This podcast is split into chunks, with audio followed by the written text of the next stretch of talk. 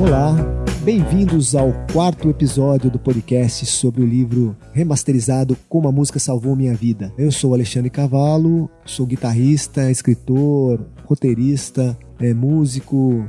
Nesse episódio eu vou continuar a falar sobre os discos que me influenciaram, que me levaram a ser músico e que vão influenciar na vida do meu personagem no livro O João.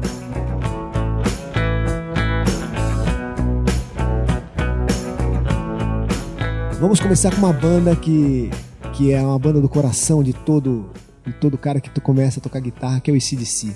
Quando você ouve os riffs do Angus Young, você já sabe de cara que é o ACDC, é, ou os riffs do, do Malcolm. Você, você tem certeza que é o ACDC, você tem certeza que aquela sonoridade vem deles. Eles inventaram, é o melhor Mi maior, aberto, sem sem nenhum efeito que se, pode, se possa tirar de uma caixa Marshall.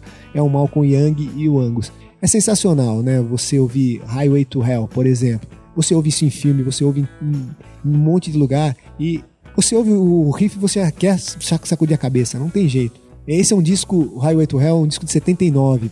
É um disco bastante cru é, no seu modo de pensar, mas ele tem um swing que é, você sai do rock, você entra no, na seara do rock and roll. É, é, é um swing, é, ele é bem, bem suave, mas quando você ouve a bateria você saca que é, eles tocam uma coisa diferente do rock. Assim como os Stones, eles tocam.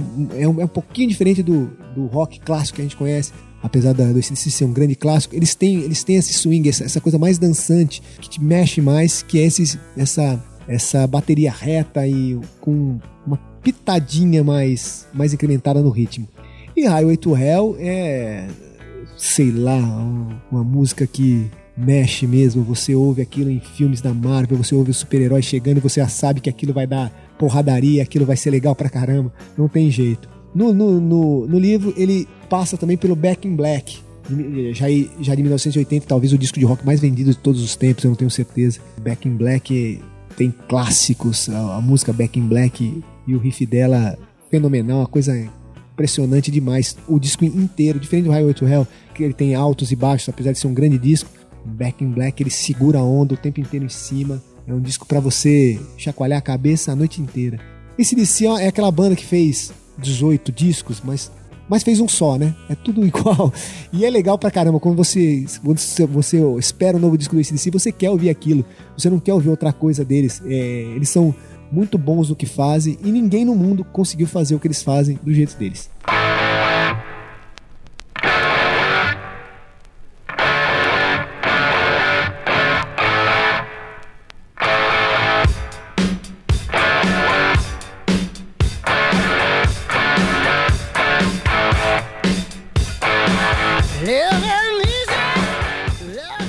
Um outro disco é, que é aí já de uma, uma coisa que eu ouvia no rádio é do Elton John.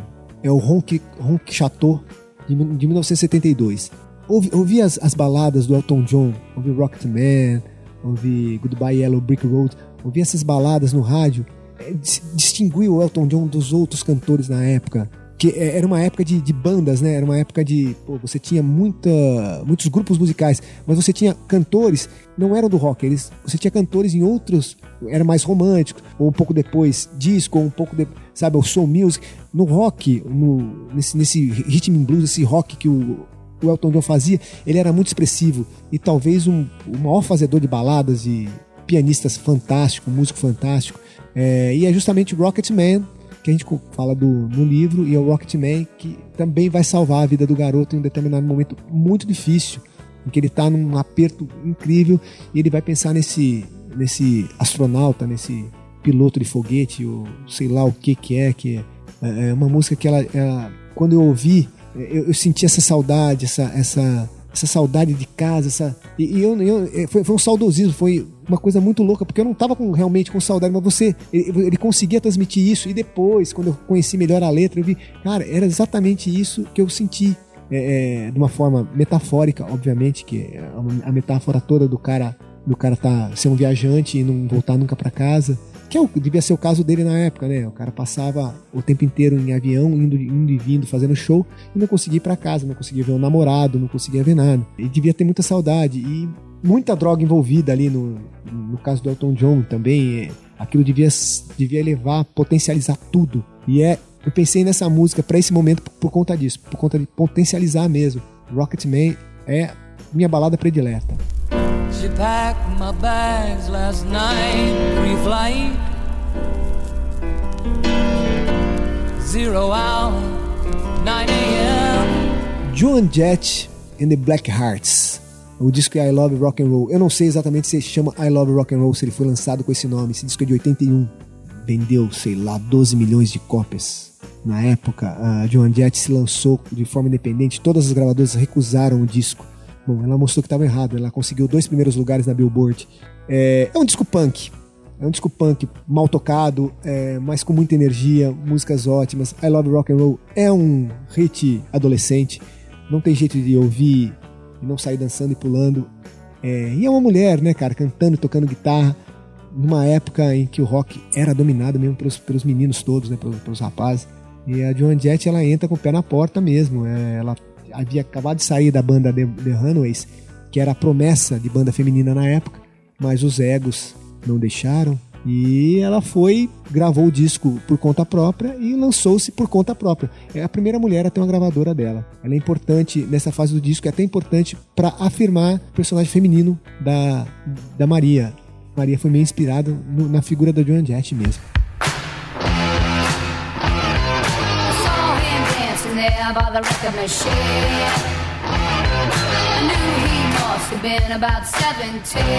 Um outro disco é, fundamental mesmo na, aí já comigo um pouco mais velho, já saímos aí dos anos 70, eu estava nos anos 80 quando eu ouvi isso a primeira vez. Na verdade não ouvi nem com o original, eu ouvi um, uma regravação. É o disco do Cat Stevens de 1970, que é o T for the Tillerman. É o disco que tem Father and Son, que depois ficou ficou até retomou um pouco da sua fama com Guardiões da Galáxia.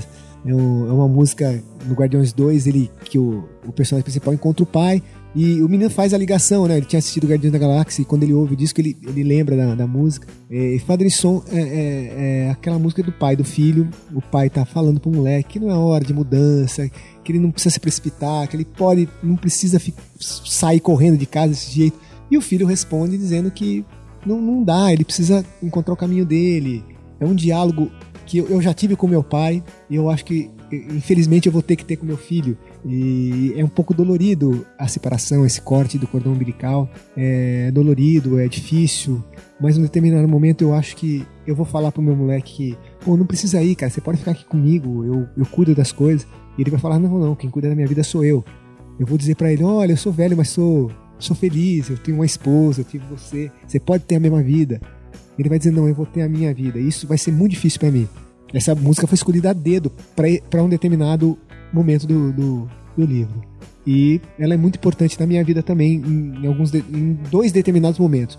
Um que já foi e um que será. Que foi minha conversa com meu pai e a conversa com, que eu vou ter com meu filho.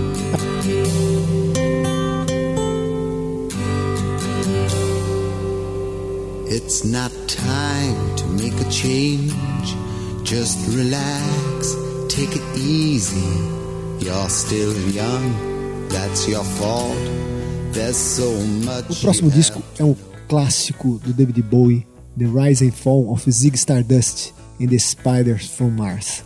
O disco é de 72, é o nascimento de Zig Stardust, um personagem do David Bowie, o alienígena que vem salvar o mundo, um alienígena músico, guitarrista que vem salvar o mundo é um personagem que tem pouca duração. Segundo o, as más línguas e o próprio Bowie, o personagem estava tomando conta da, da persona, né? O personagem estava invadindo a vida do, do Bowie, o Bowie já não sabia mais quem ele era. E ele resolveu matar o personagem. E num, num show ele mata o personagem sem a banda saber, sem nada. É uma, uma, uma, loucura toda lá. Dentro do camarim os caras ficam bravos com ele. Ah, ele segue carreira solo logo depois. Mas o disco é fantástico do começo ao fim. Começa com Five Years, que é um, o mundo, o, segundo o alienígena, o mundo só tem mais cinco anos e ele tem que salvar o mundo, ele tem que dar esperança para a Terra. É um, é um disco que, que, que é justamente fala sobre isso, apesar de acabar com o suicídio, no disco mesmo ele acaba com Rock and Roll Suicide, é, acaba com o suicídio do, do Zig Stardust. É, é um disco que ele, que ele é esperançoso, que ele traz essa coisa de que o mundo pode ser melhor, que o, que o, mundo, através da música, pode ser melhor. É um disco que tinha que entrar. Ele tinha que entrar por, por conta da, da, da, genialidade da época, por conta de ser um disco que fala sobre uma coisa que, no caso, o João gosta muito, que é ficção científica. Eu consigo, com esse, com essa, com esse disco, consigo juntar várias coisas, consigo juntar, juntar livros é, é, de diferentes de diferentes áreas lá que ele vai ele vai citar Crônicas Marcianas do Ray Bradbury ele vai citar uh, Red Rocket 7 que é uma história em quadrinho do, do Mike Allred, que é legal pra caramba também. São coisas que eu, que eu queria que, que faziam parte do personagem. Ele tinha que ser meio assim. Ele, ele é, um, é um pouco nerd nesse sentido, mais literário do que musical. E o Zig Stardust ele serve para isso.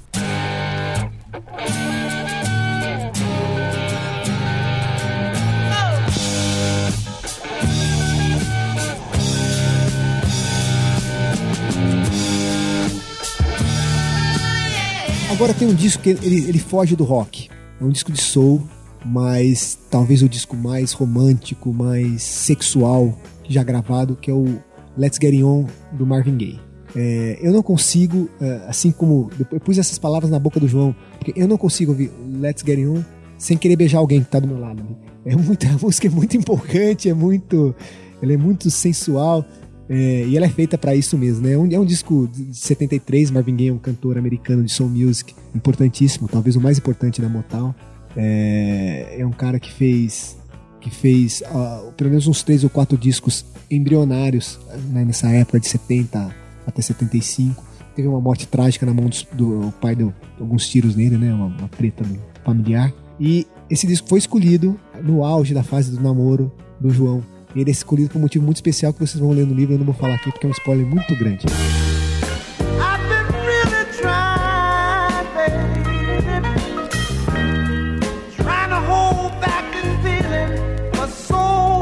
Bom, estamos finalizando, chegando ao final. São os três últimos discos. Não, eu vou falar, eu vou começar agora. É, é, é a fase final do livro é quando ele ele está começando a vencer a loucura dele e para começar a vencer a loucura talvez eu, eu, eu, escolhi o disco talvez seja o disco mais louco que eu já ouvi que é o Dark Side of the Moon do Pink Floyd. É o disco de 73 Com, alguns consideram o melhor disco de rock da história ou mais interessante. Eu não sei o que, que é mas é o que é o mais louco é o mais louco porque uh, desde as letras desde musicalmente falando compassos esquisitos eles não usam apenas o, o, o comum 4x4, eles usam compassos estranhos para começo, para ponte de música. Então o disco, o disco é esquisito e é super bem gravado. E só clássicos, né? Do começo ao fim, são músicas que todo mundo já ouviu, todo mundo conhece. É uma pancada. E eu, vou, eu uso esse disco para um pesadelo do João. E eu, esse disco já me trouxe muitos pesadelos. E eu acho que foi isso que me motivou a escrever sobre ele, sobre o, para encaixar isso no personagem. É, é, a fase que ele está começando a querer vencer a, a, a doença dele. É, é, talvez seja a última, a última mordida da doença nele. A doença está tentando, são os, são os últimos estágios da doença. A doença está tentando pegar o menino e ele tentando fugir. E eu uso Pink Floyd para tentar derrubar ele durante o livro, né? Para dar essa emoção final, para tentar fazer com que ele caia nessa armadilha. É uma armadilha que eu preparo pro personagem. E eu preparo com Dark Side of the Moon.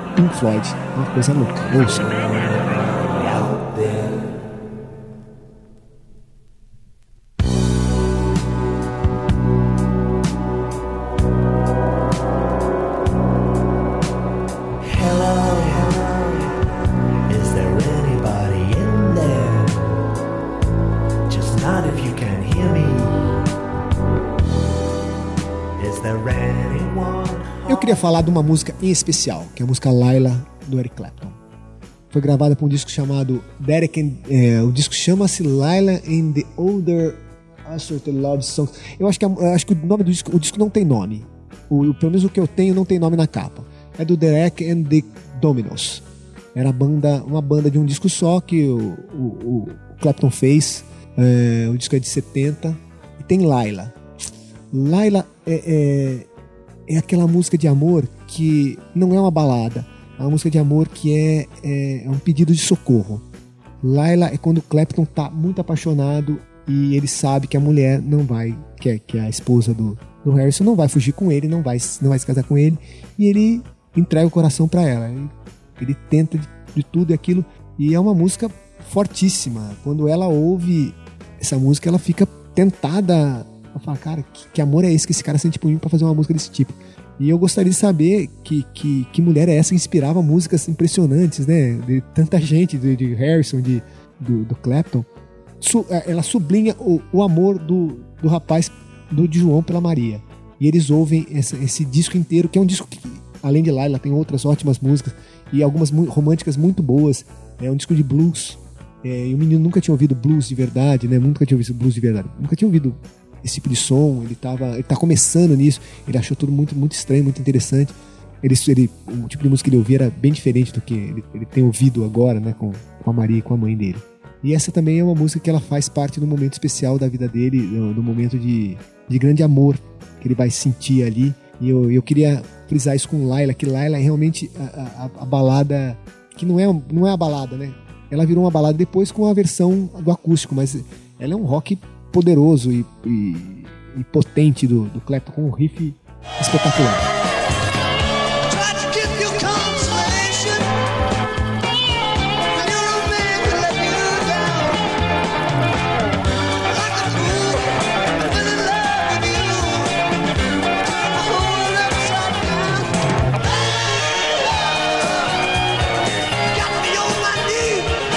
fim, Rolling Stones.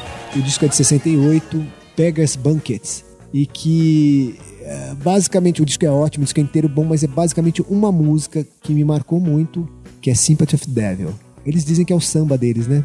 Eles vieram pro Brasil, voltaram pensando na, na, na música, especialmente no, nos pontos de macumba, nessas coisas, e fizeram e fizeram a música. E é a música do meu do vilão da história, é a música do personagem malvado, a música do, do cara que vai tentar tentar destruir a vida mesmo do, do João. E eu acho achei que essa música é, é ela é emblemática no, no, sentido de dele falar que ele, poxa, eu sou o demônio. Você quer o que de mim? Você quer que eu seja bom? Eu não, minha natureza não é boa. Ele, ele fala, não com essas palavras, mas ele fala mais ou menos isso na música. Ele fala, cara, eu sou o diabo. O diabo é ruim. Você quer que eu seja bom? Fale com outro, né?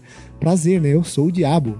E eu acho que ela, ela justifica muito bem o, o, o vilão da história, o personagem ruim, que ele, ele, a natureza dele é ruim. Ele não, não é um cara que você vai redimir. É, ele não tem redenção. Ele é ruim mesmo, ele vai ser ruim até o final. E se ele puder ser mais ruim, ele vai ser mais ruim.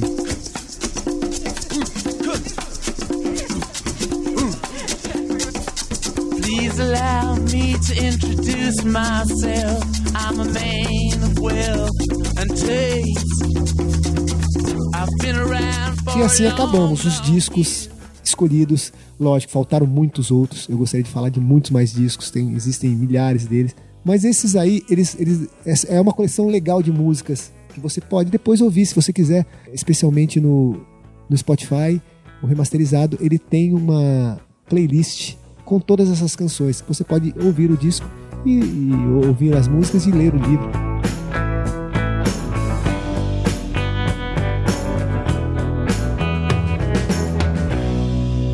Este projeto foi realizado com o apoio da Secretaria Municipal de Cultura, segundo edital de publicação de livros na cidade de São Paulo. Esse programa foi produzido pela Estalo Podcasts.